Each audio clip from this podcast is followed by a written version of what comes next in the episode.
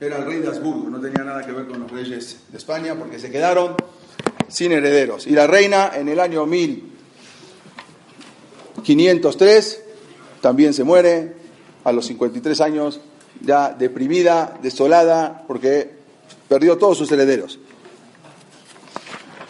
¿Qué pasó ahora con los Yehudim? Los Yehudim ya tenían que salir. Y ahí cuenta el Rabbi Ishaq Abrabanel toda la historia, y él cuenta, y lo voy a decir nomás, unos pesuquín que trae, y ahí va contando la historia en forma de pesuquín. Dice, Lakad Shenat Resh Numbet, Lakad Melech Sefarad, Kol Malchut Granada. El rey de Sefarad agarró todos los reinados de Granada. Beaira quedó la Granada, Rabbati Am Sarati Medinot. La, la ciudad grande de Granada, una ciudad muy grande, era la poderosa. Behaiskato, Begoba Libo, Halaf Ruach, Kohole Él, él decía que conquistó esa ciudad porque Hashem le dio, Dios, el Dios de él, le dio como premio. Entonces ahora quería darle un, como lo premió, entonces ahora le tenía que ofrecer algo a Dios. ¿Qué le iba a ofrecer? Que todo el reino se convierta al cristianismo. Era como una ofrenda para lo que le había hecho ganar la guerra. Y así trae Rabbi Brabanel, y él decía, el rey decía, Ubama Ekadem Lekoni, ¿qué le puedo ofrecer al Dios? Ayer Natame Tair Azot, que me trajo esta, esta, esta ciudad a mi mano. Y así trae toda la historia que cuenta Rabbi Ishaq Rabanel, va contando pasuk por pasuk todo lo que había pasado en España. Pero vamos a adelantarnos un poquito y vamos a ver quiénes eran y por qué pasaba lo que estaba pasando. Había en España 800.000 Yehudim. Esos son los Yehudim que vivían en España, 800.000. De los 800.000 Yehudim, 400.000 se convirtieron. 300.000, vamos a ver que son los que salieron de España, y los demás habían salido antes porque no esperaron hasta el último día para salir. El último día para salir de España era el 31 de julio. Muchos Yehudim se salieron antes y muchos Yehudim pensaron que hasta el 31 de julio se va a cancelar todo. El rey ya va a cambiar de parecer, va a aceptar como la que será de Amán que se cambió. Bueno, aquí Desgraciadamente no se cambió nada. El rabbi Isaac dijo lo siguiente. le habían pedido al rey, a rabbi Isaac que, que él lo aceptan, que se quede como judío en España. Pero no importa, tú delante de la gente has de convertir, pero adentro te aceptamos que tú te quedes. Él dijo, ¿cómo? Voy a hacer un Hilul Hashem, yo me voy a quedar y todos los judíos, pero no obstante, el que estaba con él, que vimos acá en la película, Rabbi Abraham Señor, que era el era el Jajam Bashi de toda España, sí se convirtió. Él, con su hijo, con su yerno, que también era tesorero, Meir Melamed, fueron y se convirtieron en la iglesia. La gente cuando vio eso, se volvieron locos, no podía ser. El rap de la comunidad, de toda la ciudad de Burgos, yendo a convertir, ya la gente no entendía más nada. Eso fue un Hilul Hashem muy grande, porque los Yehudim veían que el Rabba Rashid de 80 años dejó todo para quedarse con su familia en España. Y los reyes, ¿qué hicieron? Habían preparado todo una, un show muy grande, en una ceremonia espectacular, que eh, fue el día 15 de junio de 1492, en un monasterio de Guadalupe. Ahí hicieron todo una, un show muy grande, toda una fiesta. Pensaron que con eso los Yehudim ya se iban a convertir en masa pero ya muchos ya no se ya no, en eso ya se habían convertido los que ya se convirtieron, pero otros ya decidieron irse. Y esta también, pero tuvo una, una fuerte repercusión en España de que el principal rab de los Yehudim fue a, convertirse. Pero el rab Isaac Abarel siguió escribiendo y dijo a Sheanojibe Kirbo, yo estaba dentro de los 300.000 Yehudim que salimos de España. No teníamos dónde ir. Pero iba con nosotros. Mehem le Malhut Portugal, unos fueron a Portugal. Umehem le Malhut Navarra, unos se fueron a, la ciudad de Navarra, otro que era otro país. Beine Sara, Bejasheja, Beafelá, Menudá, y hubo sufrimientos y tinieblas. Uno piensa, bueno, terminó la expulsión de España, ya nos fuimos, ya. Ahora empezaban los problemas. Encontraban ahí muchas tragedias en el camino. ¿Qué hacían? Los reyes de España prohibieron a los judíos salirse con dinero. Nadie se podía salir con dinero. ¿Qué podemos sacar? Muebles. Llévate la cama, el armario, el closet, dabas. Dinero no puedes. ¿Y qué voy a llevar? tenían que cambiar los Yehudim casas por burros. Vendían su mansión, porque los, los goyim también se aprovechaban, sabían que se tenían que ir. Entonces, le daban algo que se lleve, porque dinero no, pero muchos Yehudim incluso habían tragado monedas. Entonces se tragaban las monedas y decían, bueno, cuando estemos en otro lado, las sacamos.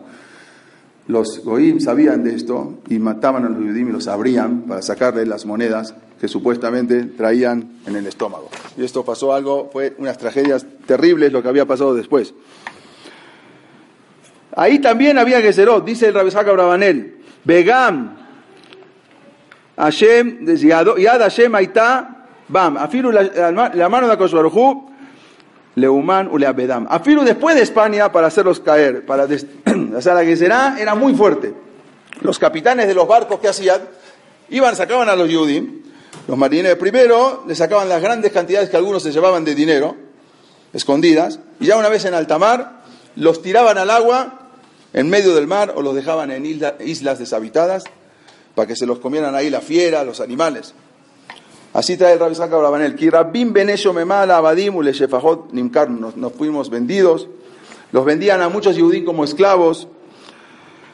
En los barcos, ¿qué hacían? Los encadenaban a los judíos y después de sacarle todo el dinero, los marineros los bajaban ahí encadenados y los vendían como esclavos. Berabim, dice Rabisaka Abrabanel, Berabim tu yamsuf, Luca oferet. Muchos se hundían en el mar. Umeen Nisrefu, en los mismos barcos que se quemaban, eran barcos viejos, se incendiaban en la mitad del mar. Miles y miles de Yehudín que salieron de España pensando que ahí terminaba todo, siguió.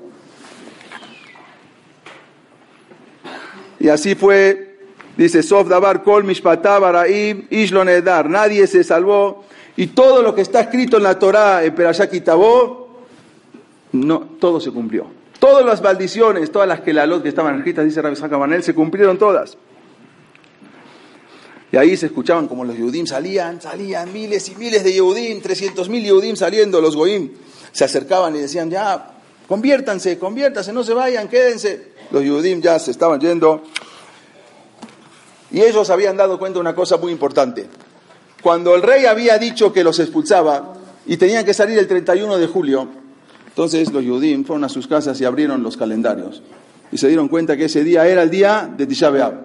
Y ahí se pusieron contentos. ¿Por qué? Porque se dieron cuenta que no era Nefker. No, no, es, eh, no puede ser si justo el día de Tisha B'Av por algo es. Ahí acá hay una Shugajá en Leoná. Están del Shamaim. Está pasando lo que está pasando. Entonces se dieron cuenta que ya no eran Nefker. Que ya estaban dirigidos por Akadosh Barujú.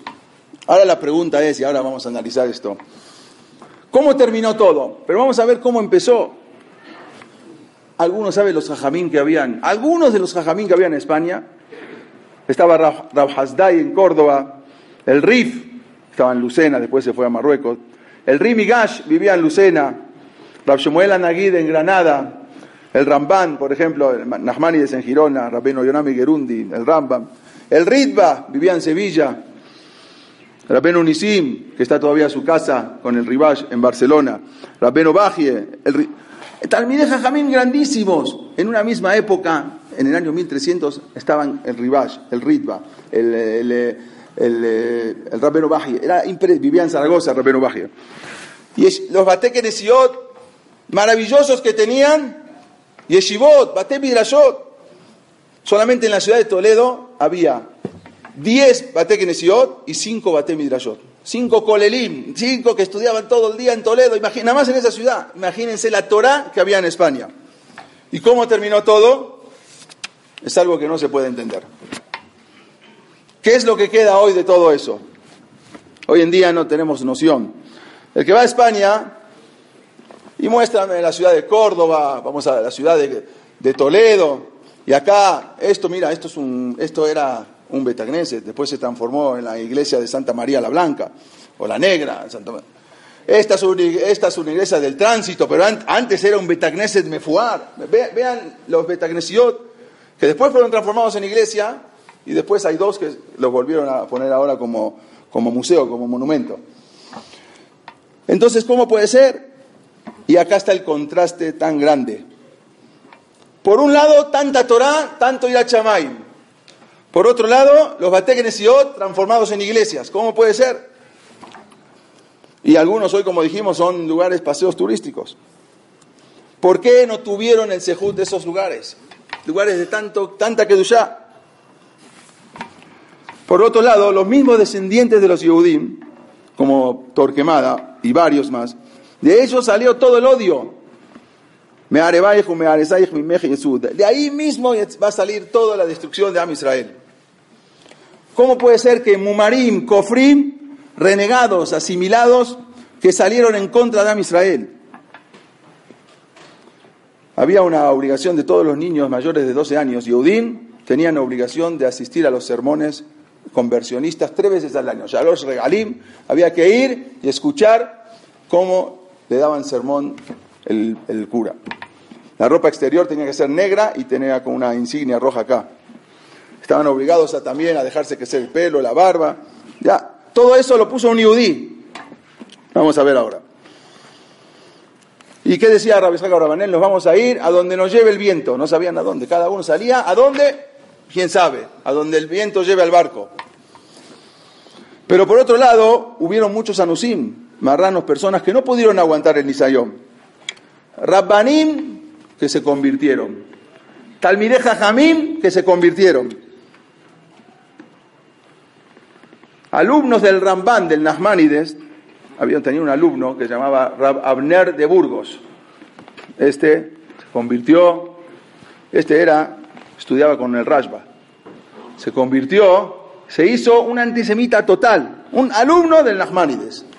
Estudiaba con el Rashba. Imagínense lo que era. Se llamó Pablo Cristiani, después se cambió el nombre, se puso Pablo Cristiani y fue un antisemita total y fue buscaba ahora cómo convertir a los judíos. Hubo otros convertidos que también acusaban a los Yehudim de que asesinaban a los niños para hacer machot. Los mismos Yehudim convertidos. Mientras algunos se convertían verdaderamente, esos se llamaban los Meshumadim. Había otros que se llamaban Anusim. Entonces había dos, dos, dos grupos. Meshumadim, que eran los que se convertían porque pensaban que así era, y los Anusim, para ver cuándo se terminaba este problema. Hubo un caso impresionante dos rabbanim, dos grandes rabbanim en España. Eran Jabruta, eran compañeros de estudio. Uno se llamaba Rabbi Shelomo Alevi, Rabbi Shelomo Alevi de Burgos, y el otro se llamaba Rab Yoshua Halorki. Eran dos Talmideja Jamim. Rabbi Shelomo Alevi de Burgos y el otro era de una ciudad que se llamaba Alcaniz. Estudiaban juntos muchos años. En el año 1390, cuando empezó la revolución, lo que hablamos antes, y la violencia, el Rab Shalom Alevi, el Rab de Burgos, llevó a su esposa, a sus hijos a la iglesia a bautizarse. Y se cambió de nombre, pero no encontró un nombre más goy, que se llamó Pablo de Santa María. O sea, el Rabbi Shalom de Burgos se cambia el nombre y se pone ahora Pablo de Santa María. Él, pero convencido, no marrano. Ahora, ¿qué pasó? No satisfecho todavía con haberse convertido, ahora buscó Amkut, eh, meterse hasta dentro en la religión. Viajó a París para estudiar, se hizo amigo de un cardenal, se llamó Pedro Luna, que se llamó después fue el, el Papa Benedicto XIII. Luego regresa y se convierte en el obispo de Burgos. O sea, él era el Rabba Rashid de la ciudad de Burgos, ahorita se convirtió en el obispo de la ciudad de Burgos. Nada más. Ahora, el otro, el otro Rab, Rabbi Yoshua Lorki, se volvió loco. Dice, ¿cómo? ¿Qué estás haciendo? Y le empezó a mandar cartas de qué es lo que, qué es lo que hizo, cómo te puedes haber convertido.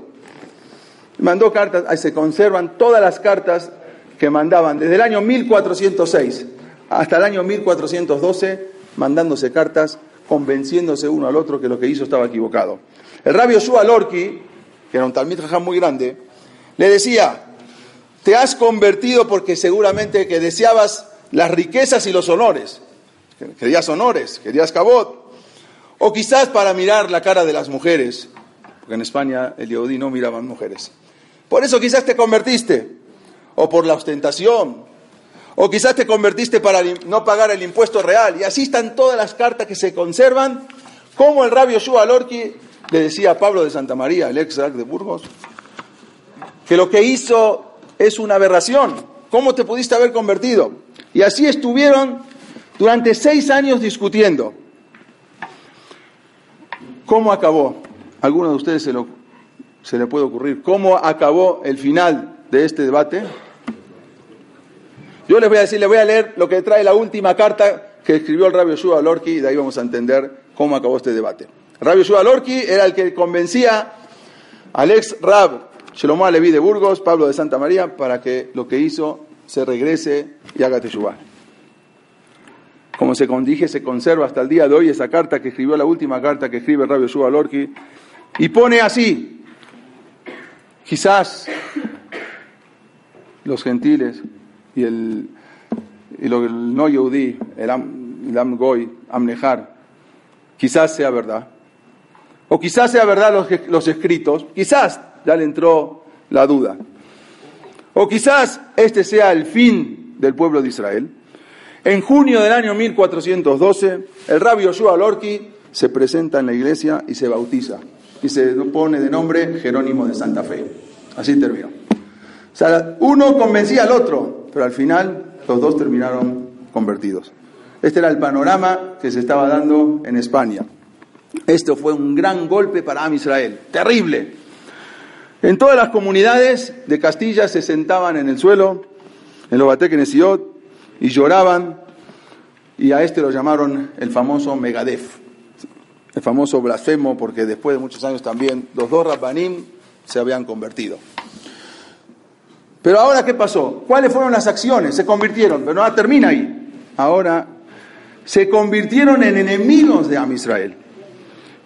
Este se hizo amigo del que iba del cardenal, y que al final fue papa, y ahora mandó a traer para debatir con 22 rabbanim quién tiene la razón. Él era un Talmid Hajam Atzum. Ahora va a debatir contra los rabbanim y mandó a traer 22 rabbanim, cada uno representando a una ciudad, para debatir él solo contra los 22 rabbanim y enseñarles a ver quién tiene la razón. No había manera de negarse, tuvieron que venir los 22 rabbanim. Uno se llamó eh, Rabe Albo, era muy famoso. Eh, el autor hizo un libro, Sefer Aikarim. Estaba Rab Serajia, Serajia Levi, Rabastruk, Rab Moshe ben, ben Abbas. O sea, había varios jajamín que vinieron y dejaron a sus, comunidades sin Rabbanim. Yoshua Lorki, que él conocía personalmente a todos los Rabbanim, él empezó a debatir con ellos y les informó que en el debate va a haber un solo punto para hablar. Si en verdad Yeshu cumplió las profecías del Tanaj, y por lo tanto se llama como que ya había venido o no. Incluso para esto vino Yoshua Lorki, Jerónimo de Santa Fe y falsificó varios pasajes del Talmud para demostrar que él tenía la razón. Nada más que tenían un problema. Ningún rab puede ofender a la religión católica. Si vas a decir algo que va a ofender, no puedes hablarlo.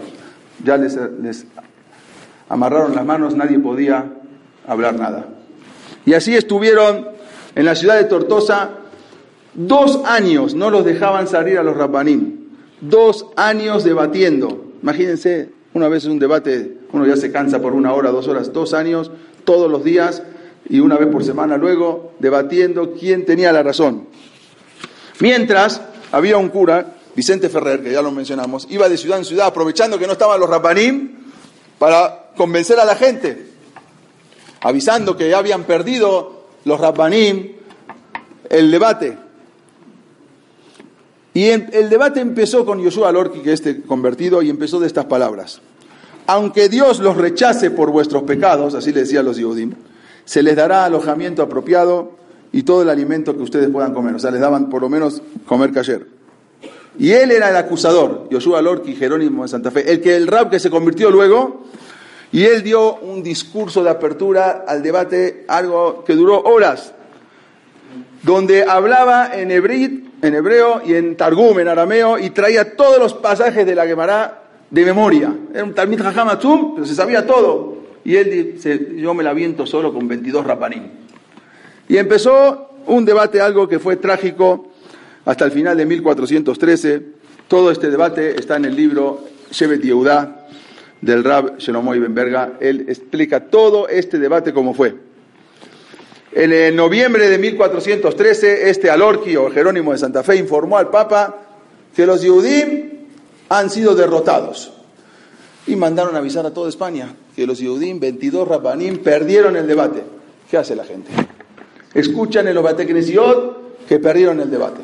No había hoy la transmisión. Entonces, los periódicos y esto. Entonces se iban corriendo de voz en voz que los Yehudim perdieron el debate. La gente ya se volvía loca, ya no sabía qué pensar, qué hacer, qué, cuál, qué camino tomar. Esto provocó todavía que los Goín se levantaran más contra los Yehudim. Miles de Yehudim, entre ellos algunos líderes comunitarios, médicos, intelectuales, abandonaron el Yahadud y aceptaron el bautismo. Miles de Yehudim. Así este Rabba Alami, que lo dijimos antes, los llamó a estos dos Rabbanim, estos dos ex rabinos, cuyas decía cuyas esposas e hijas vestían como grandes damas a quienes despreciaban la religión, los llamó Tolaat Jacob. Son los gusanos de Jacob, así los llamaba este Rab, a estos dos Rabbanim que hicieron un Jerul Hashem grandísimo en España. Estos son algunos de los tantos, porque todo, en España prácticamente no se podía encontrar familia que no tenía un miembro con sangre yudí. No solamente en la iglesia, de todos los obispos que había en España, siete eran ex judíos que se convirtieron. Obispos, gobernadores, secretario personal de la reina, el que filma, el, que escribió todo el acta de expulsión era un yudí, Juan de Coloma. Él mismo, su papá era judío. Todos estaban mezclados, era impresionante la cantidad de yudim que se iban a convertir. Al final del siglo XV, quiere decir todo el año 1000 hasta, el fin de 1492, casi la expulsión de los yudim, no había cargo en el Estado y en la Iglesia que no fueran desempeñados por yudim. Todos. Y hasta hoy en día también es así. O sea, quiere decir que hay sangre de Yehudim, que todo, no existe familia que no tenga una sangre de uno que, Yehudí que se convirtió. Ya era imposible controlar la avalancha masiva en las iglesias para convertirse. Y los, veían, los, gentiles veían esto como algo que ya era imparable, el, ascenso, porque este Yehudí se convertía, hoy era un pobre Yehudí, y mañana ya se hacía político, porque ya se convirtió, ya les abrían las puertas. Sea que habían casado los conversos con familias nobles. Y esta situación, como dijimos, hasta la actualidad sigue, sigue, sigue existiendo. Le, le, habían mandado una carta que se conserva a la reina, los Goim escribieron una carta al pueblo y le pusieron así, es inútil que su majestad unte a los judíos con el agua bendita y le llame Pedro o Pablo cuando ellos se aferran a la religión de Akiva y Tarfón. Así le escriben a la reina. ustedes le pueden cambiar el nombre, ya, pero ellos siguen. La única ventaja del bautismo es la arrogancia que ésta les otorga frente a los verdaderos cristianos. Así le escribían a la reina. O sea que como tales eran aceptados en apariencia, solamente para demostrar a la gente, pero por adentro seguían, muchos seguían como Yehudi ya no pagan el impuesto, así le decían a la reina, ya no están pagando el impuesto real, se evitan de pagarlo. Y le escribieron así, sepa su majestad que el Yahadud, el judaísmo, es sin duda una de las enfermedades incurables. Así le escribían a la reina para convencerla de que ya era algo impresionante lo que estaba, todos se convertían, les abrían las puertas. Siempre hubo en todas las épocas gente que no se pudo aguantar el nisayón de ir al galut o morir quemados. Pero nunca en la vida hubo tantos convertidos como en España. Ahora podemos entender un poquito el malaj, por qué vino la expulsión de España. O sea, ya ah, gente a veces no, no, sabemos todo esto, pero ahora que empezamos a entender de dónde viene, al principio la gente se convertía porque, porque tenía miedo, pero después lo hacían porque lo sentían. Muchas familias enteras iban con sus hijos, sus papás e hijos a convertirse. Hay un yesod en todo esto para entender la misma historia que se repite en Israel y que pasó en Misraim y que pasa acá. Y con esto vamos a entender todo lo que está pasando. Dice en la Torah, Bayamot, Yosef, Bejol Ejab, Bejol Adoraú. Murió Yosef y sus hermanos y toda esa generación ¿Y qué sigue el pasuk siguiente? Mele Hadash al Misraim. De repente murió Yosef, toda esa generación, hasta esa generación no había shibud, no había esclavitud. Cuando se termina de morir esa generación, Vayakom Mele Hadash al Misraim, ayer lo de Yosef, se levantó un nuevo rey, hay quien dice nuevo rey, hay Mahloket, si es o el mismo que no reconoció, pero un nuevo rey. Ahora, ¿qué dijo el nuevo rey? Los jajamín dicen así, Kol Seman Shehayu Bene Jacob, todo tiempo que vivían los hijos de Jacob no comenzó la esclavitud. Pero cuando acabaron de morir toda la generación, vino el rey, nuevo rey que dijo, ve allá, kitikrena mirjamá, benosafa ganuma al banu beanaminares. Ahora estos Yehudim se van a fortalecer, van a, van a ser cada vez más y más y nos van a echar de la tierra. O sea, el mismo paró. Si no nos detenemos, nos van a echar de Egipto. Pero por otro lado, hay una cosa. Dice, cuando llegaron los Yehudim a Egipto, ¿qué pasó? ¿Qué les dijo Jacob? ¿Qué les dijo Yosef? Cuando venga el rey y les pregunte de qué trabajan ustedes, ¿qué le van a decir?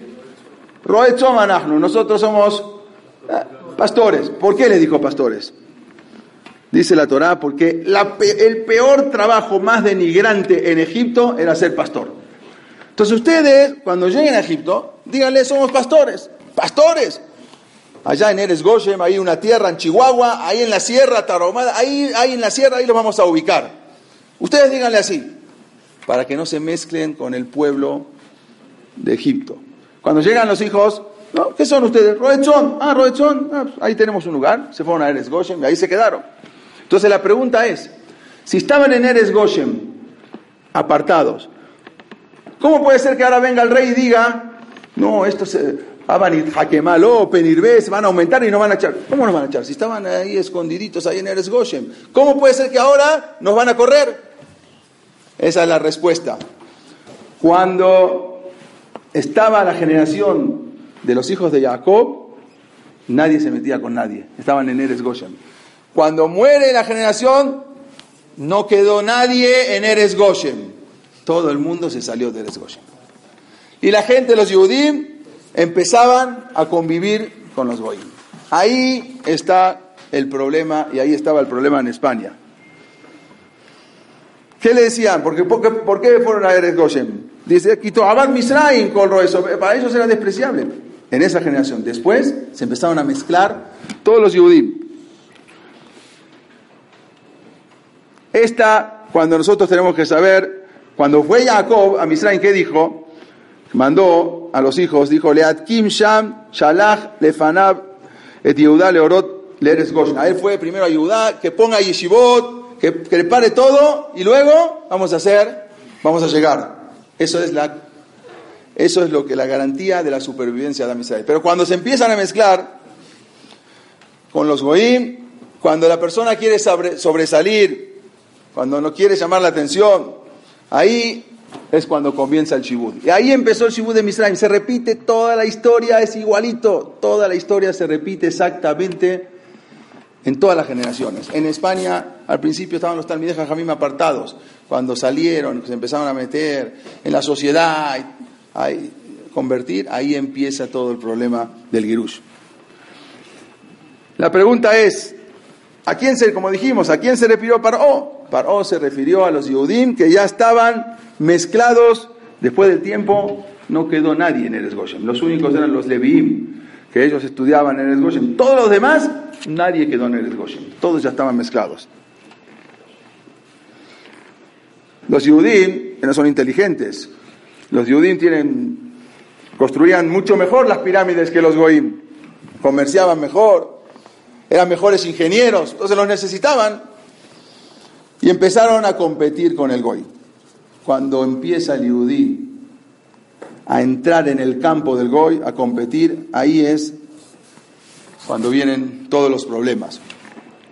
Cuando empiezan a buscar cabot, cuando empezamos a buscar cabot, hasta que el mismo Goy empieza a tener miedo. Nosotros decimos, ¿cómo puede ser? Hasta ayer eran inmigrantes, venían de, de, de, eran apartados, y ahora se mezclaron, ¿cómo puede ser? Y así empezó la esclavitud.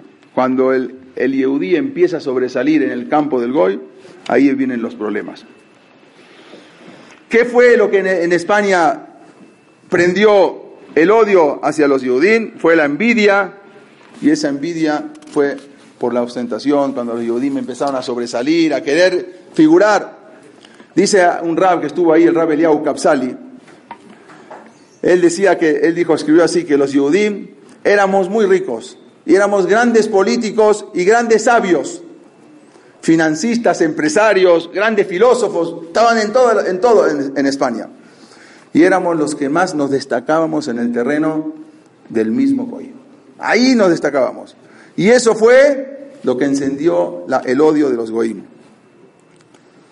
Ya después está muy difícil abandonar. Cuando uno ya está tan arraigado, tiene que dejar, el país. Ya, no, ya, no, ya es muy difícil abandonar el país. Las mujeres Yehudim ya se metían con mujeres Goyot. En las cortes reales, en las tabernas, iban a tomar juntos.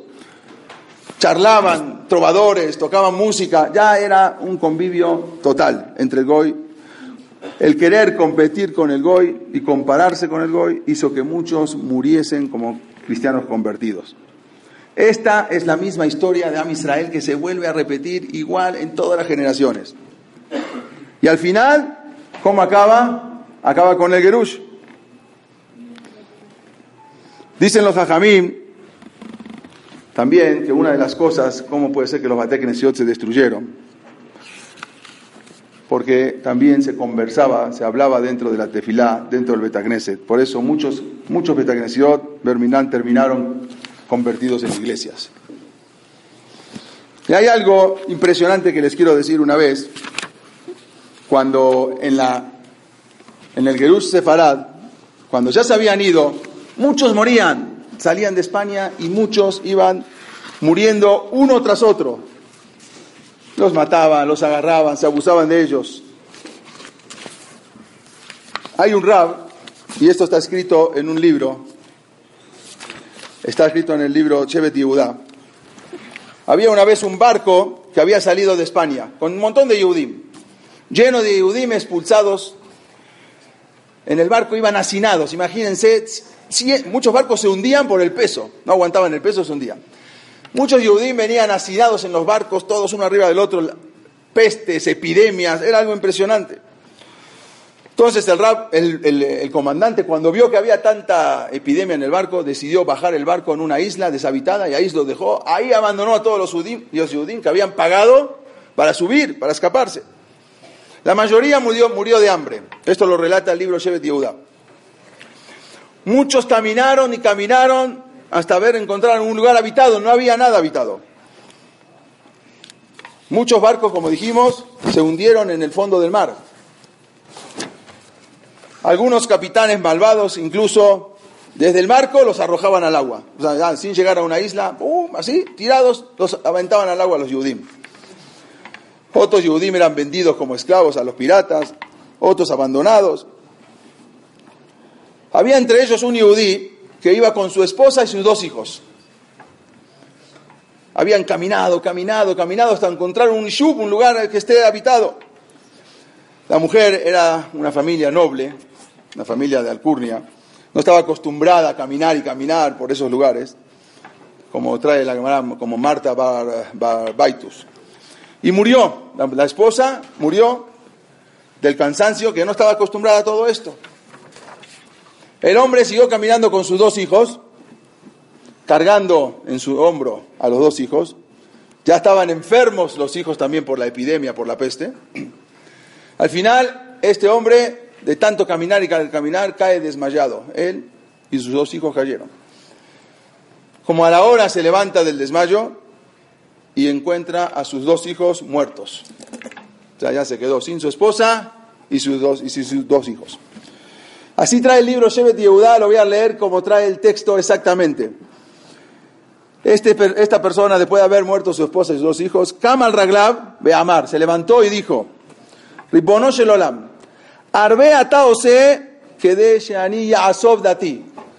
Mucho haces para que yo abandone, para que yo te abandone. 300, él decía, ¿dónde están los 300.000 Yehudín que salieron conmigo de España? Estaba solo en, el, en una isla.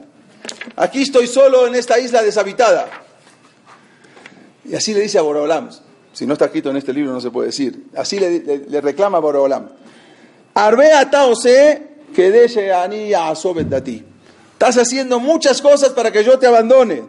Pero Borolam tienes que saber. Yehudi. A la fuerza de los malachim, aunque los malachim no quieran que yo siga siendo yehudi, yehudi soy y yehudi voy a ser. Velo yoil kolma ata ebeta. No va a servir todo lo que me mandaste a y lo que me vas a mandar para que yo te abandone. Perdiste, Boreola. Así le dijo esta persona. Todas las pruebas que me traigas y que me mandes no te van a servir para que yo te abandone. Voy a pegarme a ti aunque me eches y aunque me persigas. Y aunque de aquí en adelante me mandes Mazarot, no, no te voy a abandonar.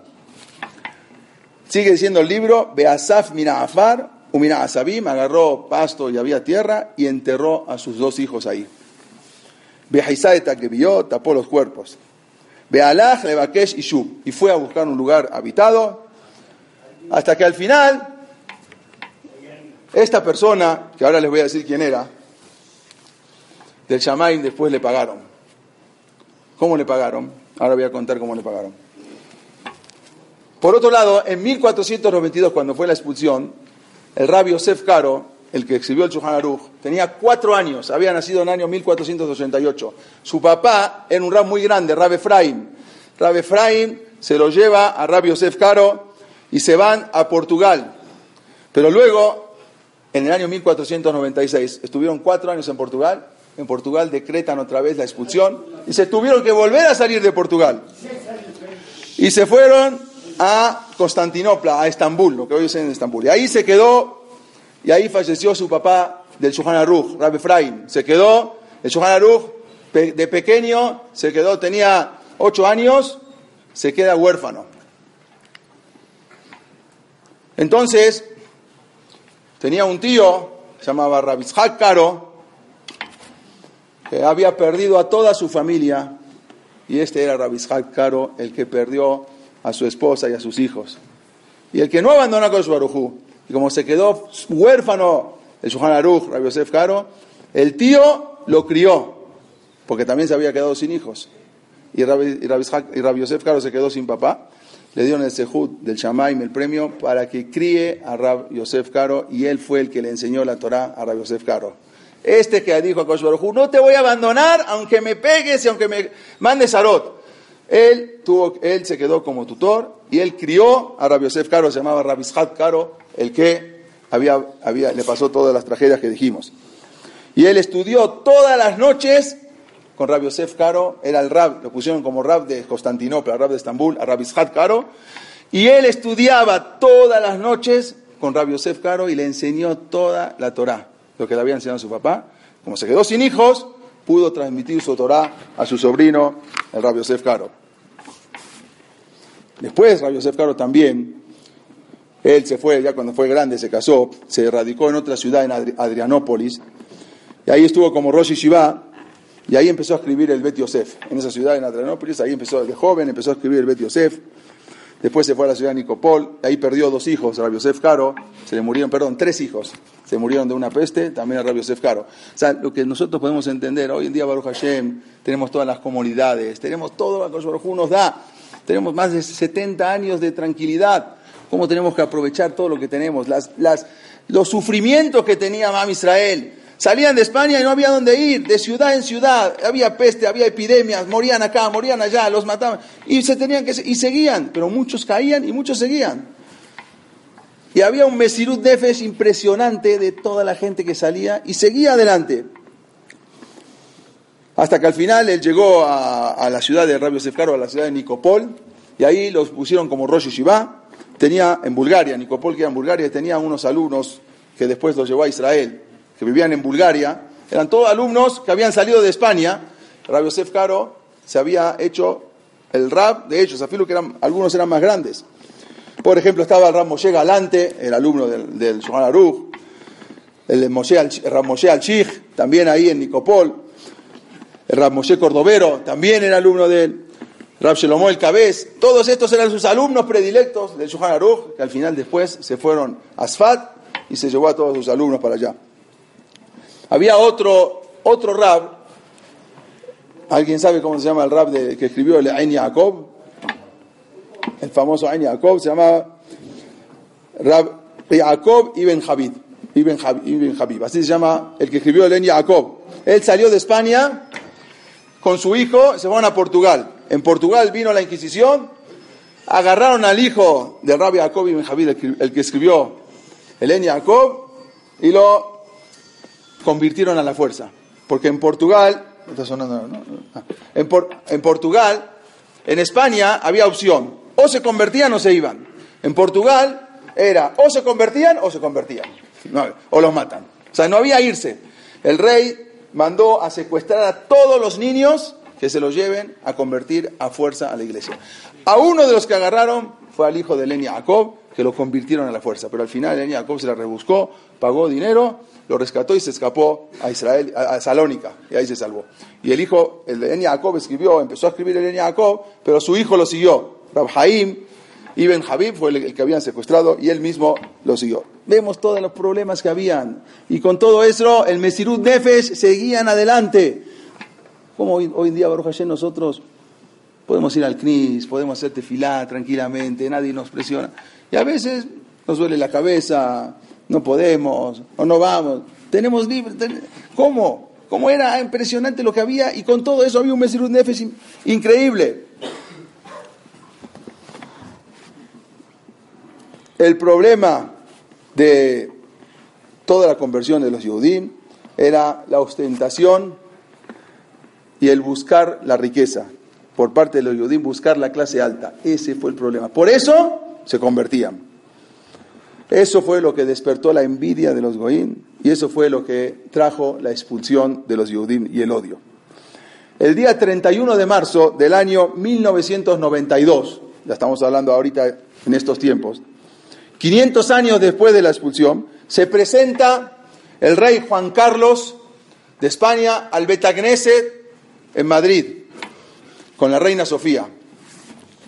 Se pone una equipa, está acompañado también por el que era presidente de Israel, eh, Jaime Herzog. Y el rey da un discurso, esto es más reciente, y expresa lo siguiente y dice así, presten atención a lo que dice el rey. Dice que el odio y la intolerancia nunca más provoquen desolación y exilio. Que seamos capaces de construir una próspera y pacífica basada en la concordia y el respeto mutuo. Pero no dice nada de la expulsión, sigue hablando. Lo que, lo que importa no es el recuento de nuestros errores. No veamos ahorita los errores de España o de nuestros éxitos, sino la voluntad de pensar y analizar el término para nuestro futuro y trabajar juntos para lograr un objetivo. El rey nunca pidió perdón a los Yehudim de lo que habían hecho. Solamente dijo, hay que trabajar juntos, unidos, en adelante, pero nunca siquiera dijo que lo, pido perdón por lo que hicimos. ¿Por qué? Porque el hacerlo sería algo desleal para la historia de España. ¿Cómo voy a decir ahora perdón a los Yehudim de que los expulsamos? Ellos con la España consideran que la unificación del país en una misma religión, entonces eso es un emprendimiento muy noble. Entonces, ¿cómo va a reconocer ahora el rey? El rey no reconoció. Sin embargo, el decreto de expulsión fue revocado, había sido revocado antes, pero el rey de España cancela, este rey de España, el famoso Borbón con la reina Sofía, cancela el decreto de expulsión después de 500 años. 500 años hubo el decreto de expulsión, aunque unidos Yehudim volvieron después de la, después de la Shoah, empezaron a abrir Betagnesiot, no, no pasaba nada, no estaba, no estaba anulado el decreto, pero los dejaban a los Yehudim que empiecen de nuevo en España a levantar sus Betagnesiot, pero no estaba derogado. ¿Cuándo se, ¿cuándo se quita el decreto de 500 años de expulsión? Eh, con el rey de España, el rey, eh, el rey que tenemos, el rey de España de ahora. Juan Carlos. Entonces, ahora la pregunta es, nosotros hemos, llegamos aquí, ahora somos descendientes de los Koanim Gedolim, somos descendientes de los Tanaim, de los Emoraim. De estos Talmideh Jamín que vivían en España, ¿cuántos Talmideh Jamín vivían en España? ¿Y qué quedó? Cero, nada. ¿Por qué? No hace falta explicar mucho, ya, dijimos todo el motivo, cuál fue cuando uno se quiere comparar con el Goy. Somos los sobrevivientes del Jurban del Betamikdash, que se, nos esparcimos por todos los puntos cardinales. Somos los que quedamos de Am Israel. Somos los que seguimos, los que continuamos lo que habían empezado esos cuatro rabanín que dijimos al principio. Nosotros somos el legado de esos cuatro rabanín.